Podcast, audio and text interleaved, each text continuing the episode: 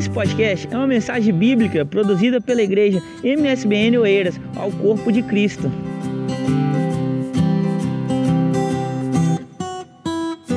Apocalipse capítulo de número 3. É um texto do qual tem uma mensagem de Cristo a uma igreja que estava na cidade de Sardes, atual Turquia. E o Senhor Jesus, por meio do apóstolo João, mandou um recado para essa igreja que começa dizendo o seguinte, logo no versículo 1: Ao anjo da igreja que está em Sardes, escreve isso para ele lá. Isto diz o que tem os sete Espíritos de Deus e as sete estrelas. A mensagem foi: Eu sei as tuas obras. Você tem nome de que vives, mas está morto. Segundo o texto. Versículo 2: Ser vigilante, vigia. Confirma o restante que estava para quê? Para morrer. Porque eu não achei as tuas obras perfeitas diante de quem? De Deus. Versículo 3. Lembra-te, pois, do que tens recebido e ouvido, e faça o quê? Guarde. Depois, arrepende-te. Vamos recapitular essa parte? Lembra-te do que você tem recebido e ouvido. Guarda isso aí. Coloca aí dentro. Depois, arrependa-se. Se não vigiares, aí o Senhor viria como um ladrão, e não saberás a hora sobre ti virei.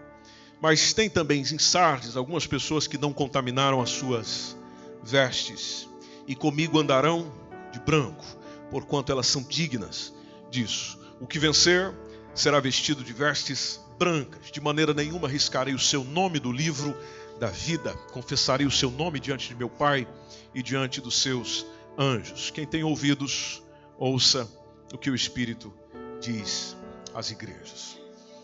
Meus irmãos, quando essa carta foi enviada à igreja em Sardes, ela contraria um pouco a aquela aquela impressão popular dos discípulos. Nós temos o versículo que nós lemos dizendo: Eu não achei as suas obras perfeitas aos olhos do meu Deus.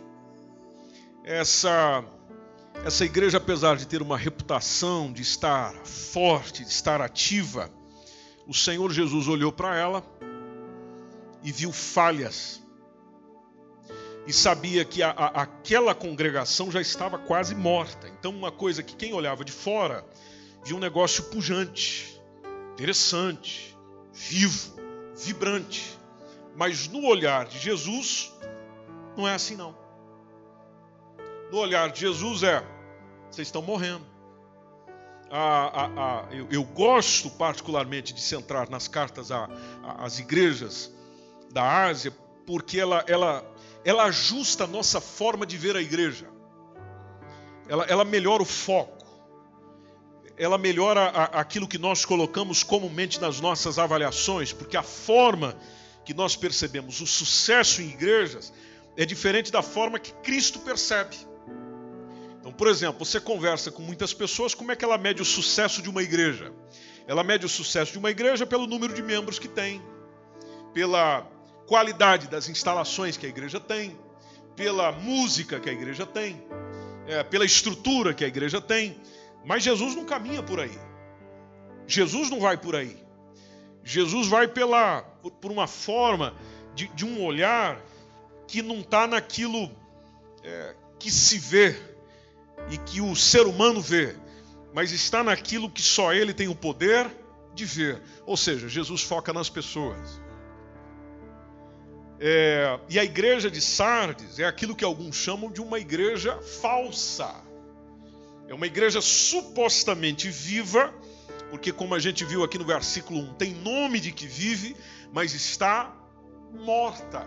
E, e além disso, tinha gente nos cuidados intensivos espirituais, porque havia, versículo 2 deixa bem claro, havia pessoas espiritualmente mortas. Por isso que ela andava, conforme a gente leu, com obras incompletas. O conselho a gente viu: desperta, obedece, guarda, se arrepende.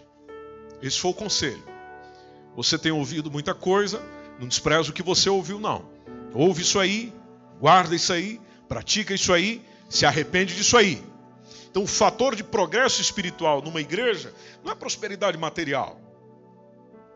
O fator de progresso numa igreja não é a lembrança do passado. O fator de progresso numa igreja não é o orgulho de ser uma grande denominação.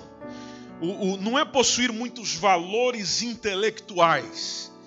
É você conseguir olhar para aquilo que tem acontecido nas pessoas, em aquilo que elas têm melhorado como instrumento de Deus para onde elas estão, instrumento de Deus para onde elas vivem, instrumento de Deus para onde elas existem. De que forma, isso aqui é importante nós pensarmos nessa, nesse domingo, é que eu tenho sido, você tem sido, um instrumento de Deus para edificar as pessoas que estão ao meu redor. Porque se eu não for capaz de, com a minha vida, palavras, ações e sucessivamente, se eu não for capaz de edificar, construir, melhorar a vida de quem está ao meu redor, então, naturalmente, igreja de Cristo Jesus, eu não estou sendo. Posso fazer parte de uma igreja com uma estrutura fantástica, uma igreja linda, uma igreja famosa, uma igreja de nome, uma igreja de renome, uma igreja de, de, de muita presença política, presença social, presença econômica. Quando falo o nome daquela igreja, a galera diz: Uau, ali é que é, hein? Pois é, eu posso fazer parte de lá, mas se eu não tiver envolvido naquilo que é o corpo de Cristo, naquilo que é a essência de Cristo, de Ele sendo o cabeça e você sendo parte do corpo, então naturalmente não está alterando nada, não está mudando nada a igreja de Cristo não tenho conseguido ser. Essa semana, quinta-feira, é, vai fazer 502 anos da reforma protestante. É o mesmo dia que o pessoal gosta de comemorar uma festa demoníaca, desgraçada, horrível. Se você pegar os dados, é, é terrível o que acontece na chamada noite de Halloween. É onde os demônios baixam tudo quanto é lugar. Quem já trabalhou, e talvez eu estou falando aqui com pessoas que já mexeram com bruxaria, é o dia de mais serviço do ano.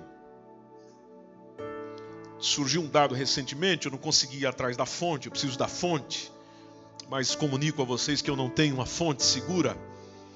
Mas foi comunicado, foi dito de que é é a noite onde acontece mais sacrifício de crianças no mundo.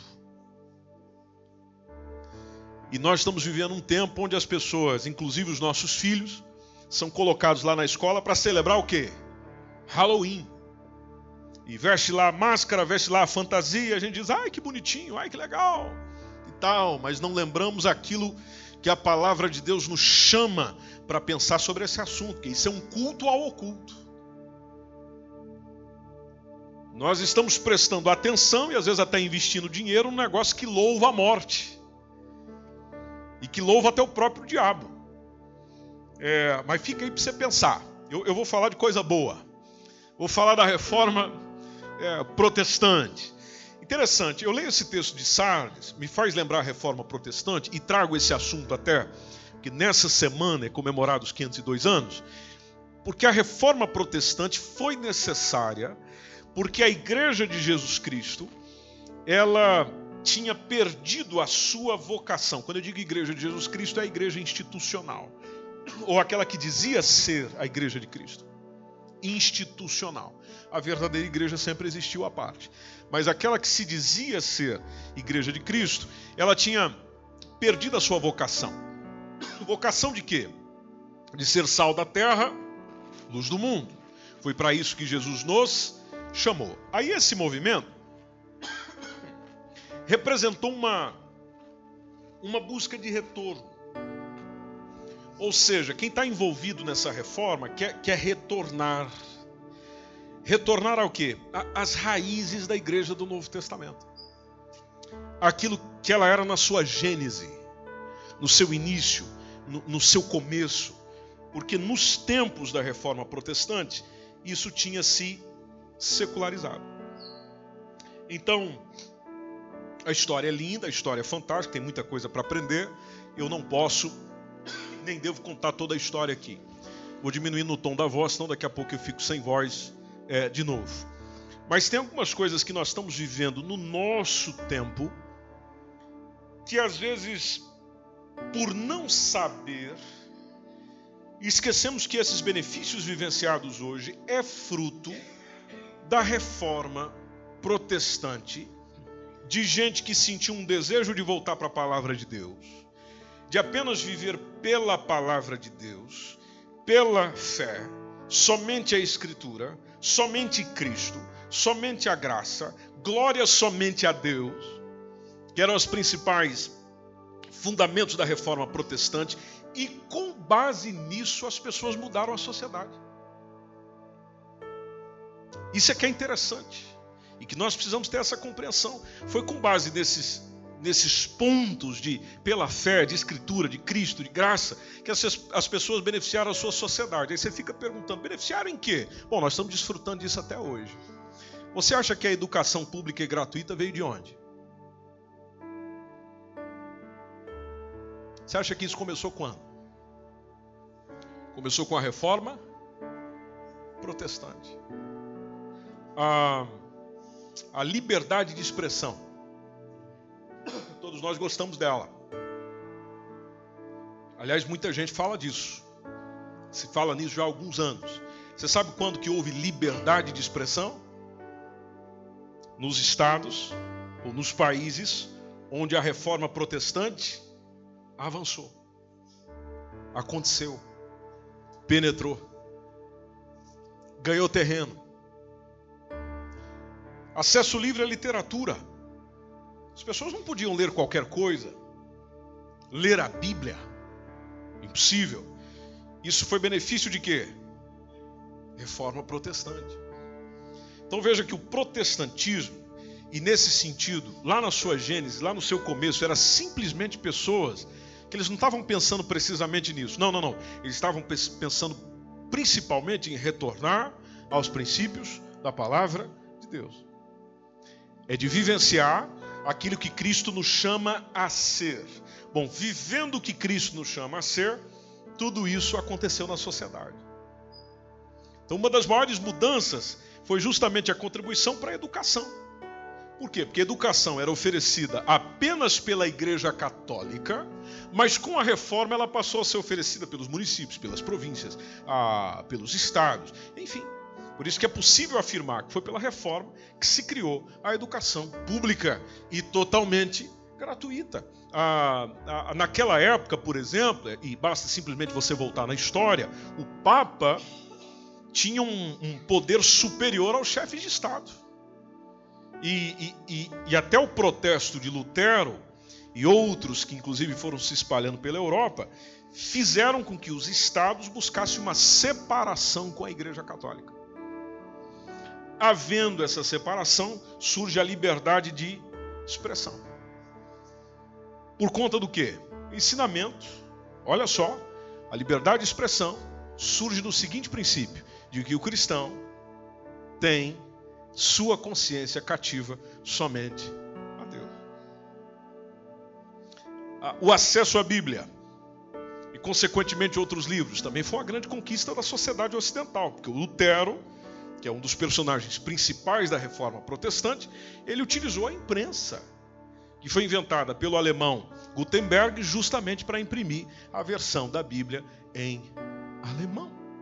Veja, benefícios Tanta coisa boa aconteceu, hoje as pessoas estão brigando por esses princípios e, e, e falando disso, e a política falando disso, e a esquerda, inclusive, políticos de esquerda, usando os discursos como esse, que surgiram com o quê? Surgiram com pessoas que estavam simplesmente querendo voltar àquilo que a palavra de Deus nos chama a ser. Porque nos primeiros três séculos da igreja, trazendo aqui um pouquinho de história aos meus irmãos, enquanto a igreja não tinha esse vínculo com o Estado, então a, a, a igreja mantinha sua independência. Só que naturalmente, por causa disso, ela foi perseguida. Aí foi rechaçada, naturalmente, foi alvo de muitas críticas e tal nesses três primeiros séculos. Aí ela foi lutando internamente só, com algumas heresias, foi sistematizando a sua forma de crença. Só que dos séculos até a Idade Média a coisa vai mudando, porque na medida em que o Estado e a Igreja foram se aproximando, é, então foi havendo mudanças, fazendo com que a igreja fosse abandonando a, a, doutrina dos apóstolos, os ensinos de Jesus, o querer do Senhor, a fé genuína em Deus, a fé genuína é, no Salvador. Isso foi sendo deixado de lado. Então aquilo que ia vendo como avanço, na verdade, foi trazendo alguns prejuízos para a igreja, apesar de que alguns avanços também precisam ser considerados como a tradução da Bíblia é, por Jerônimo. Só que tinha uma coisa que aconteceu também, é que o pessoal nas missas queria falar só o latim. Bom, quem não sabia latim, entendia o que do culto? Absolutamente nada.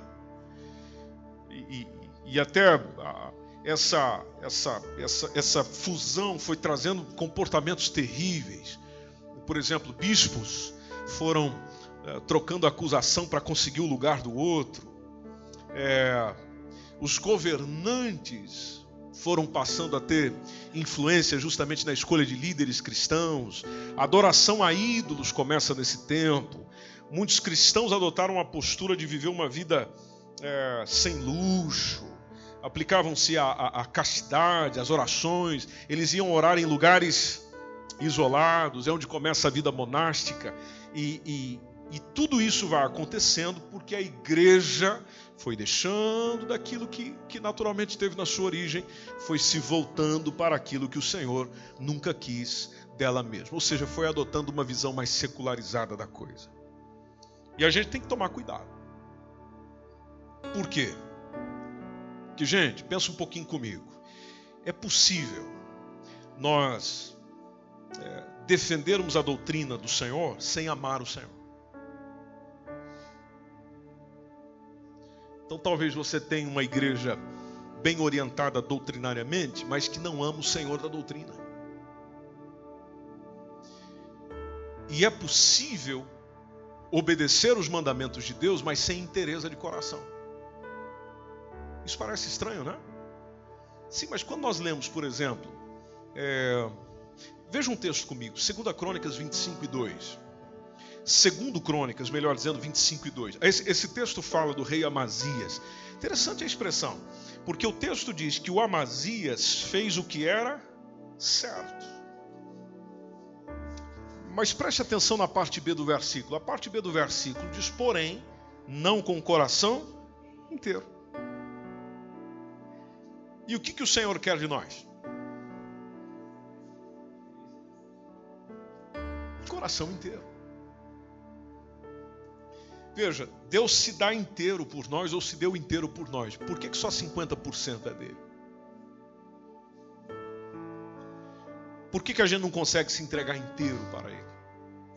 Porque aqui nós temos um indivíduo que está fazendo sim o que é certo, ou seja, está obedecendo, mas não tem o coração inteiro naquilo é, que obedece. Então, é possível eu estar fazendo coisas certas com motivos errados. Não é porque eu estou fazendo certo que está tudo bem. Não, não, não, não, não, não, não. Não, não, não, não, não, não, não. Não. Deus não fica só no que eu estou fazendo. Ele vai no que está me movendo para fazer. Amém, igreja. Estamos nos entendendo aí, irmãos? Quem está entendendo, levanta a mão. Tem um monte de gente que não. Então eu preciso me preocupar muito com a motivação. Deixa eu citar em termos simples e aproveitando o momento que nós estamos vivendo agora. Por que, que você veio nesse culto? Esse culto é para quem? Nós estamos oferecendo um culto ao Senhor. O único momento que não é muito para Ele é esse momento que está acontecendo agora, porque Ele não precisa ouvir a pregação. É Ele que está falando conosco. Mas tudo aquilo que nós já fizemos antes da pregação foi só para Ele. Bom, enquanto nós cantávamos, enquanto nós tocávamos, enquanto nós orávamos uns pelos outros, enquanto nós contribuímos, quem que estava observando o nosso culto? Aquele a quem nós viemos oferecer, Deus. Bom, o que, que ele estava observando? Se eu estou cantando? Se eu estou afinado? Então o que, que ele estava vendo? Você lembra de alguma canção que a gente cantou hoje?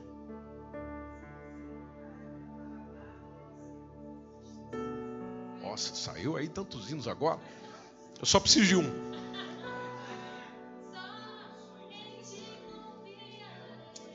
Olha aí.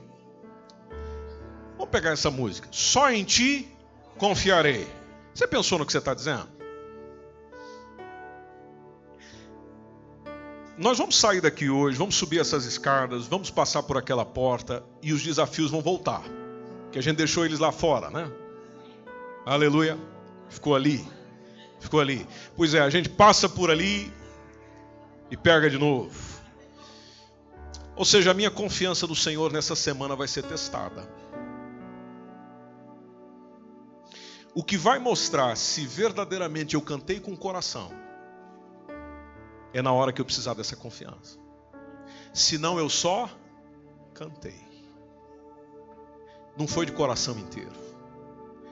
Não foi em verdade. Agora, se foi em verdade, a hora que chegar a necessidade, essa confiança existirá. Amém? Estamos nos entendendo aí? Está melhorando? Quem está entendendo, levanta a mão. Está melhorando, está melhorando, está melhorando. Está melhorando. Maranata, hora vem. Mas você sabe que às vezes nós cantamos isso, e aqui dentro de Senhor, agora não. Dá só um tempinho aí. Eu tenho que resolver isso aqui, ó, ó, ó, aquilo ali. Porque se o Senhor vier agora, eu sei, eu conheço a tua palavra. O Senhor vem buscar gente fiel, o Senhor vem buscar aqueles a quem o Senhor prometeu vir buscar, gente que realmente tem um compromisso a sério com o Senhor. E o Senhor sabe que eu não estou nesse nível, é por isso que eu estou aqui. É por isso que eu estou aqui. Aliás, nós estamos aqui porque alguma coisa deu errado na nossa vida.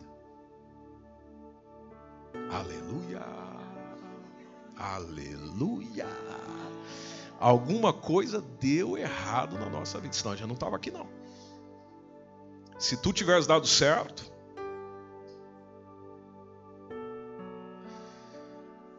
Então lá está. Maranata, hora vem, Senhor Jesus. E você levantou a mão, Maranata. Quer dizer, não levantou a mão. Você só. Ali, ó, o coração não está na mensagem. O coração não está na letra. O coração não está no cântico.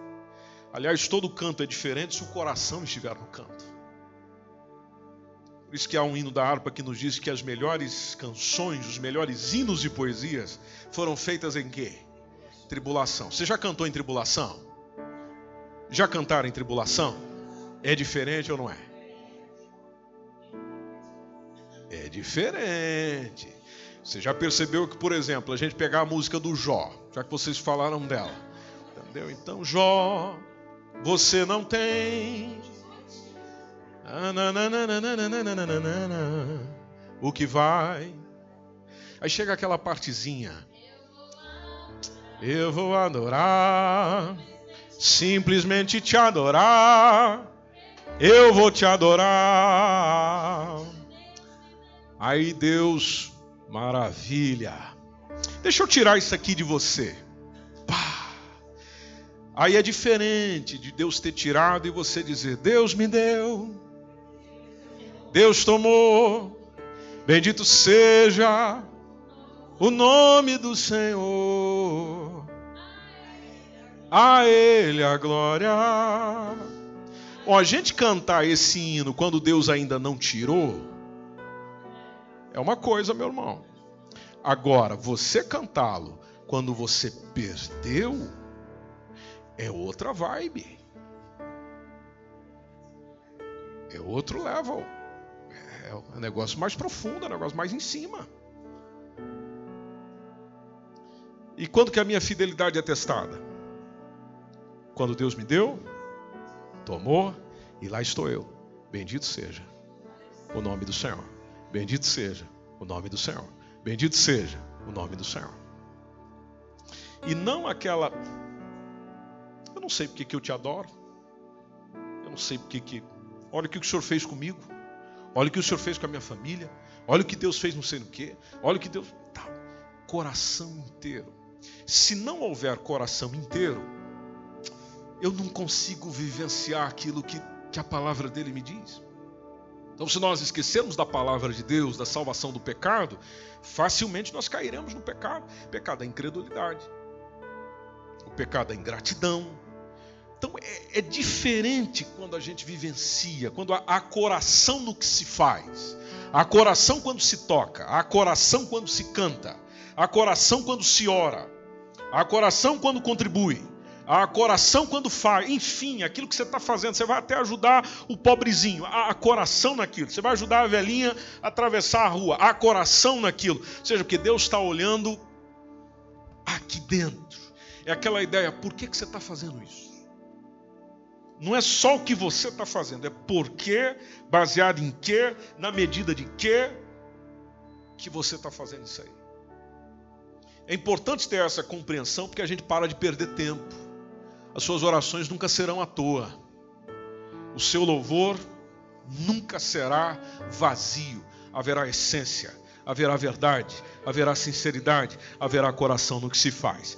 Dá para dar aquele toquezinho no vizinho e dizer: nós precisamos colocar o coração naquilo que nós fazemos para Deus.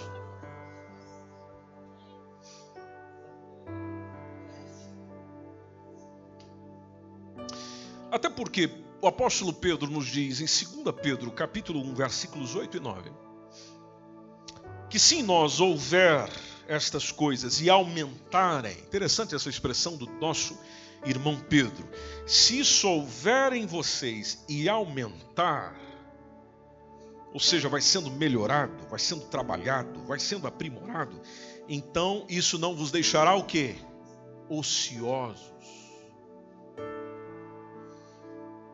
sem nada para fazer, sem nada para se envolver, e nem estéreis, ou seja, nem improdutivos. Improdutivos no que? No conhecimento de nosso Senhor Jesus Cristo. Conhecimento de nosso Senhor Jesus Cristo. Aí o versículo 9 nos lembra: pois aquele em quem não há estas coisas é uma pessoa, o que, meus irmãos, diz o texto? Cego, nada vendo ao longe, porque ele se esquece da purificação dos seus antigos pecados. E a gente fica pensando, pelo que agradecerei ao Senhor? Bom, que tal começar pelo perdão dos pecados? Que se você focar nisso aí, já dá uma meia hora de conversa.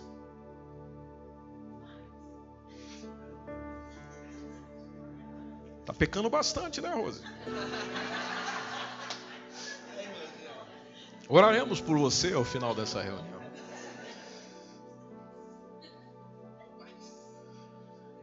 Então, às vezes você fica a pensar: por que eu estou me sentindo fraco? O que eu faço para me firmar? Bom, que tal você lembrar do que tem recebido dele? Que tal todo dia você refletir naquilo que você tem recebido dele? Porque o evangelho não é apenas para ouvir. Olha a mensagem que ele disse para Sardes: é, não é só para ouvir, é para ser obedecido. No caso da desobediência lá de Sardes, o convite é: se arrependa, volta às boas obras de obediência, volta lá. Volta lá onde você já esteve. Você não era assim. Você não agia assim. Você era melhor. Então volta lá onde você já esteve. O que, que o, o, a reforma protestante, aproveitando esse panorama daquilo que nós estamos lendo, nos faz lembrar? É que eles sentiram a necessidade de mudança. Então foi, foi notório que a igreja daqueles dias estava precisando de mudanças drásticas. Mudança radical. Por quê? Porque nós não estamos mais representando o verdadeiro evangelho.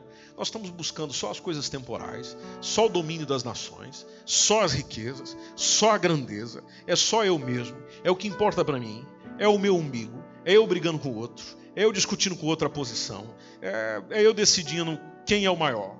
Quem é que pode? Quem é que manda? E, e tal. E nós estamos esquecendo aquilo que o Senhor foi ensinando aos seus é, aos seus discípulos desde os princípios. Os cultos daquele tempo, segundo a história vai nos dizendo, é, ele estava se tornando distante das pessoas, a começar pelo idioma, ou seja, os ensinos foram sendo corrompidos, as doutrinas foram sendo corrompidas, e ainda na hora de pregar essa doutrina, existia uma língua que o povo não entendia, e outro contrário, existia, e outra situação, existia ainda o charlatanismo.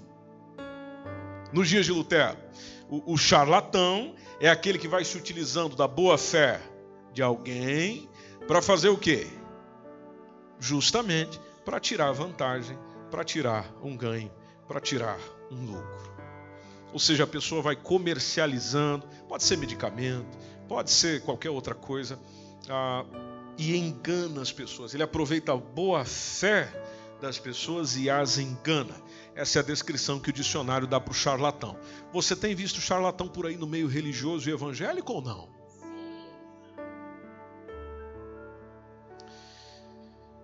O, o nosso irmão olhou para isso aqui.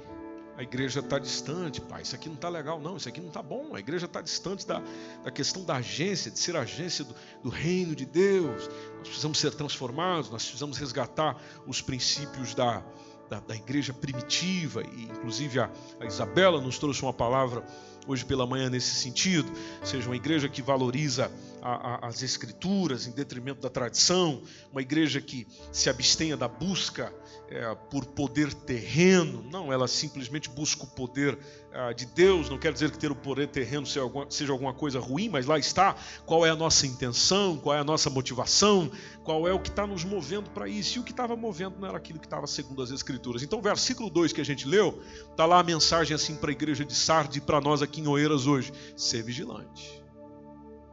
Vigia, irmão, vigia. Seja cuidadoso, porque o Sardes, a igreja de Sardes foi caindo e naturalmente discípulos e igrejas caem por falta de vigilância. Se a gente for olhar isso aqui para o Evangelho, então são inúmeros os textos que falam sobre a necessidade de vigiar. Interessante a expressão de Jesus no versículo 3, porque ele diz: Se você não vigiar, eu vou te assaltar. Interessante, né? Jesus dizer isso para a igreja. Se não vigiares, virei como ladrão. E atenção, você não vai conhecer de modo nenhum a hora que eu virei contra ti. O ladrão vem para fazer o quê? A intenção do ladrão não é essa, é tirar o que você tem, é acabar com o que você tem. Por isso que é Interessante Jesus usar essa, essa, essa linguagem com a igreja. Então, Martinho Lutero pensou o seguinte: bom, nós precisamos de uma mudança.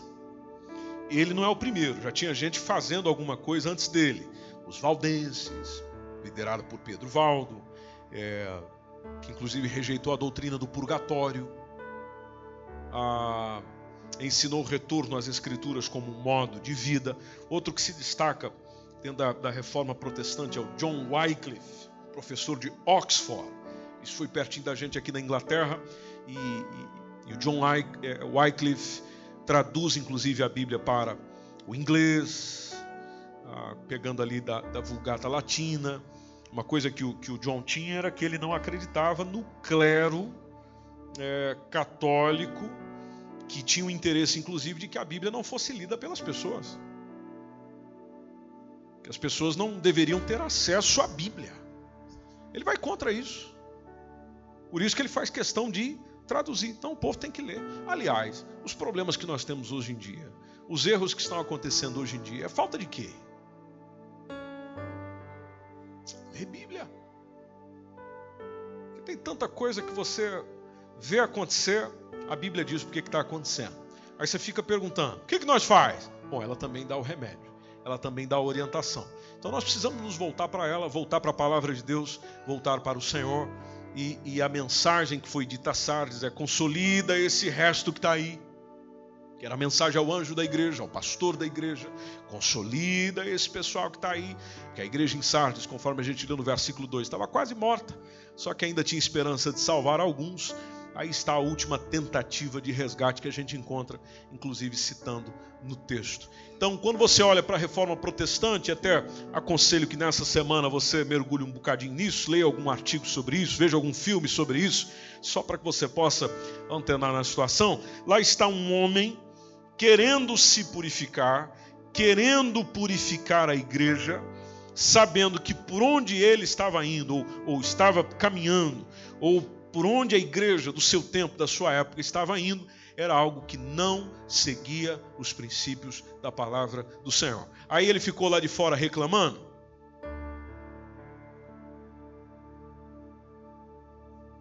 Você vê ele fazendo, sabe de uma, eu vou sair da igreja. Por que, que você vai sair? Ah, vou sair por causa disso, disso, disso, disso, disso, disso, disso, disso, disso, disso, disso. Ah, é? Uhum. Ok. É isso que ele faz? Não, ele não saiu. Ele não saiu. Aqui dentro, eu vou ser agente de transformação. Não é aquela ideia de só ficar apontando o erro e estou saindo por causa do erro dos outros. Ah, se você acha que os outros estão errando, por que, que você não serve de exemplo para acertar? Até porque eu só apontar o erro dos outros não colabora em nada. O que eu preciso em primeiro lugar, ser o exemplo. Sendo o exemplo, eu tenho condição de chegar lá para o irmão que está pecando, que está errando, que está falhando, que está transgredindo, que está transtornando tudo e dizendo: irmão, irmã, irmã, vem cá, vem cá, vem cá. Vamos dialogar um pouquinho sobre isso. Acho que nós estamos indo aqui por um caminho que. Pelo menos você não tem condição de ouvir da outra pessoa o quê? Mas quem é você? Não é isso? Que é aquilo que nós já conversamos aqui. O que muitas pessoas fazem é, é, como ela não consegue derrubar o argumento, ela busca derrubar o argumentador. Então, como ela não consegue discutir contigo o assunto, ela vai na pessoa. E, e, uma coisa madura emocionalmente, espiritualmente numa pessoa é quando ela discute não estou aqui para discutir pessoas, estou aqui para discutir o assunto. E, mas sendo o exemplo, a gente pelo menos tem condição de ajudar os outros. Tem pelo menos condição de chegar junto e dizer: Olha, eu não estou aqui para te condenar, não. Eu só quero te ajudar. Mas tem alguma coisa aqui que você ainda não compreende, você ainda não sabe, ou eu ainda não sei. Você sabe, eu ainda não sei. Então, vamos dialogar sobre isso? Vamos conversar sobre isso? Vamos discutir isso? O assunto aqui, não pessoas. Vamos discutir o assunto aqui. Foi o que esse nosso irmão ah, buscou fazer, utilizando como professor, nas suas pregações, nas suas orientações e com muita Bíblia. Bíblia. Você sabe qual foi o livro do Novo Testamento que deu aquele pá na cabeça do Lutero? E o cara era doutor, ele tinha muito conhecimento é, em teologia, e não só. Mas é, sabe o que, que deu aquele. Jesus, tem alguma coisa errada aqui? Foi um versículo cumprido? Não. Sabe qual texto foi? Romanos,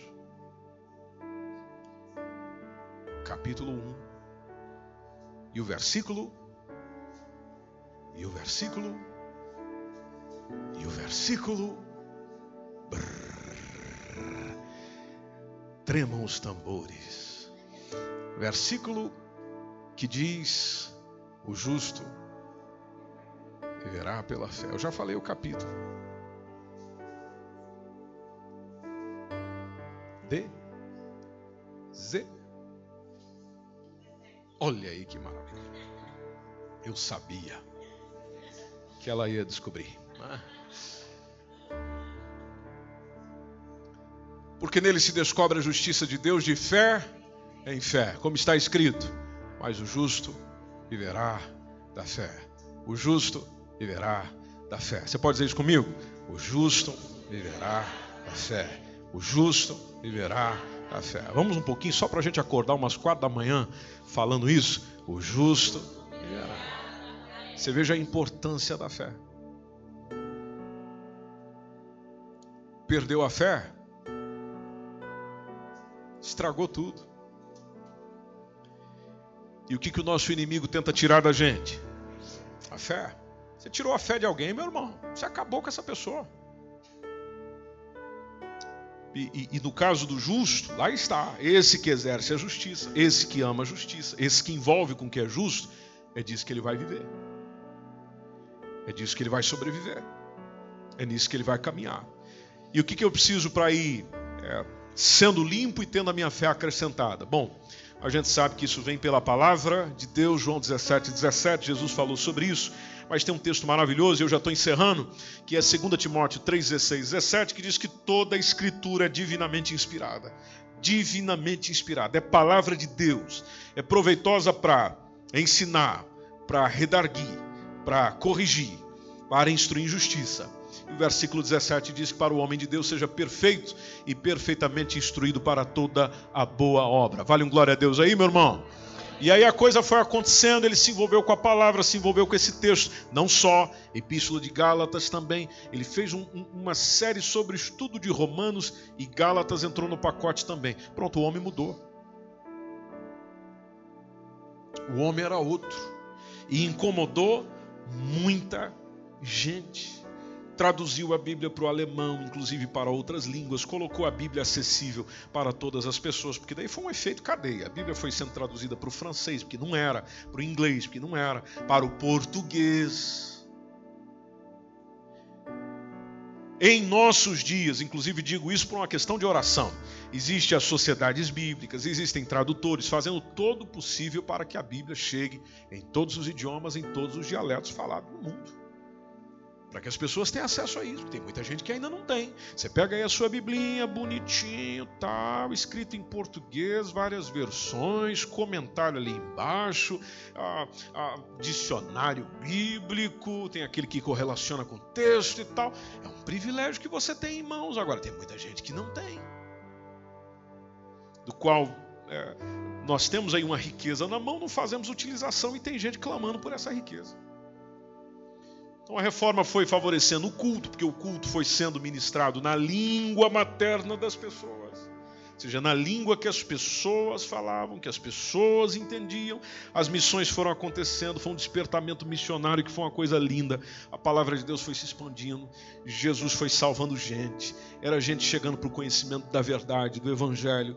Ah, o pentecostalismo também veio nessa. E aqui eu estou caminhando uns anos bem à frente, bem mais pertinho da gente aqui veio também surgindo, tendo a sua origem justamente nesse pensamento. A igreja precisa voltar a ser a igreja de Atos dos Apóstolos. Aquilo lá, aquilo começou. E como é que começou? Começou com o Espírito Santo sendo derramado. Aquele dia foi o dia da inauguração da igreja. Aí o pessoal falou: Nós precisamos do Espírito Santo. Aí o que, que ele fez em Atos 2? Ele fez assim, assim, assim. Opa, então vamos buscar isso aí, ou seja, por isso que nós pentecostais acreditamos na atualidade do batismo com o Espírito Santo, com o dom de falar noutras línguas com evidência inicial, porque é isso que aconteceu em Atos 2. Nós acreditamos justamente na manifestação dos dons espirituais, porque inclusive em Atos 2 mesmo após o batismo do pessoal, está lá gente sendo usada no dom de línguas, porque teve indivíduo que pregou no idioma do outro sem nunca ter estudado. O pessoal olhou para aquilo e falou: uh, esse pessoal parece que está doido, mas eu estou entendendo o que eles estão dizendo. Que negócio maluco é esse? Ou seja, é o Espírito Santo usando nos dons. Depois você vê os apóstolos curando. Você vê aí um, um pessoal corajoso. Então, o, o Pentecoste, o pentecostalismo, volta para esse sentido também, a questão da origem. Bom, se era lá assim, por que, que não pode ser hoje? Se Deus fez no passado, por que, que não pode fazer hoje? Agora, uma coisa é certa: para ele fazer o que fez lá, a gente hoje precisa fazer o que eles fizeram lá. Amém? Precisamos fazer o que eles fizeram lá. E lá você percebe uma igreja envolvida com Bíblia, envolvida com oração, envolvida com jejum, envolvida com comunhão, envolvida com partilhar. Igreja envolvida nisso, vivendo isso, experimentando isso. Consequência: o Espírito Santo vai agindo, movendo, trabalhando, atualizando, regularizando, separando essa mesma igreja, porque ele toma a frente e a coisa vai acontecendo para honra e glória do nome de Jesus. Amém, gente querida? Então, versículo 6 nos diz: Quem tem ouvidos, ouça. E aqui eu finalizo. Os desafios do nosso tempo, meus irmãos, está tá pedindo o quê? Reforma. Porque nós estamos vivendo tempos paradoxais. A, a tecnologia está avançando de uma maneira é, terrível, a olhos vistos. Só não vê quem realmente não pode ou não quer. Nós temos a internet, que eu e você utilizamos o tempo inteiro, é, fez o mundo se tornar pequenininho. Praticamente qualquer informação pode ser consultada imediatamente. Só que ela também vem sendo usada para recrutar pessoas, para recrutar gente que tem pouco apego à vida e está levando essas pessoas a acabar com a própria vida ou anunciar ideologias que destroem a vida. Tempos controversos. O que pode servir de bênção também pode servir de maldição. A medicina, a medicina vem fazendo tratamento para males ah, que antes eram incuráveis. Os resultados é, eram difíceis de ser obtidos com relação à cura. Nós estamos vivendo um tempo diferente, onde a medicina tem conseguido resposta para muita coisa, mas parece que quanto mais coisas a medicina consegue resposta, mais doenças surgindo. E a gente anuncia um Jesus que cura, que cura, que cura. A gente não pode esquecer disso, não. Jesus cura. Jesus cura. Eu vou repetir: Jesus ainda cura. Vocês lembram há tempos atrás aqui, me perdoe estar estendendo, mas vocês lembram do tempo atrás aqui a Aninha congregando com a gente, Ana Barbosa? Você lembra que você encontrava a Ana e dizia: Ana, tá tudo bem? O que, que ela dizia para nós? Ela, como sempre, foi uma pessoa bem disposta. Ela dizia que estava tudo bem, mas Ana tinha um problema aqui, ó. Vocês lembram disso? Alguém sabe do que eu estou falando, né? Problema aqui quantas vezes a Ana, há anos, há anos, inclusive aqui nessa congregação, vamos orar por cura. Ana vinha à frente. Outros locais, vigílias, outros encontros que tinha. Irmãos, vamos orar por cura. Ana lá na frente. Ou seja, ela sempre acreditando na cura. Vinha e pregava para nós, daquele jeito dela. Aí o jeito dela não é nada calmo, não é nada. Não, não, não. Pá, pá, pá, Mas às vezes com o corpo doendo, doendo, por causa do passado terrível que ela viveu. Tem gente aí que conhece a história dela, sabe o que, que aquela mulher viveu. Pois é, ela está colhendo, ou esteve colhendo, o resultado da vida louca que levou lá fora, de bebida e droga e um monte de coisa. Afetou os ossos, loucura, tristeza, sofrimento na vida da Ana. Mas lá está a Ana, Jesus me cura. Jesus me cura. Jesus, dá-me tua cura. Jesus, tua cura. Jesus, estou esperando tua cura. Dias atrás, quem é que foi curada? Não sente mais nada, está levezinha, navegando, fluindo, pulando e daquele jeitinho, só que agora sem dor. Ana Barbosa. Sem nada. Ana Barbosa. O médico chegou lá para ela e falou: Você não tem nada. Hã? Você não tem nada. Aqui os seus exames está aqui. Você não tem mais nada. Não, como é que é? Não, você não tem mais nada. Inclusive, eu quero que ela venha aqui um dia ela testemunhar disso. É uma pessoa querida da nossa congregação. Né? Ela testemunhar, ela falar um pouquinho disso aí para nós. De como foi esse processo.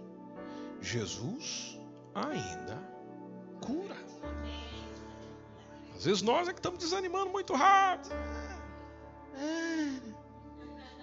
É, é mesmo, ele cura. Uhum, ele cura. Ora, ora aqui por mim. Bota a mão aqui, ó. ó. Bota a mão aqui. Ou seja, a gente quer a oração dos outros, só não queremos orar por nós, não queremos insistir, não queremos entrar na batalha. E, e eu estou citando o caso da Ana, mas quantos testemunhos tem aqui entre nós de pessoas que foram curadas. Tá doendo aí, meu irmão? Tá doendo aí, minha irmã? Você tem alguma situação no corpo, alguma circunstância da qual está sendo difícil, seus dias estão ficando terríveis, está difícil trabalhar, está difícil desenvolver.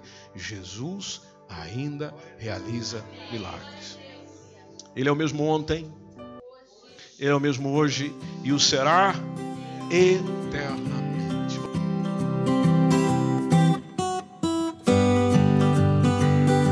Esse foi mais um podcast, uma mensagem bíblica produzida pela igreja MSBN Oeiras. Siga-nos nas nossas redes sociais, Facebook Instagram. Subscreva o nosso podcast e também o nosso canal do YouTube. Saiba mais informações em msbnportugal.com.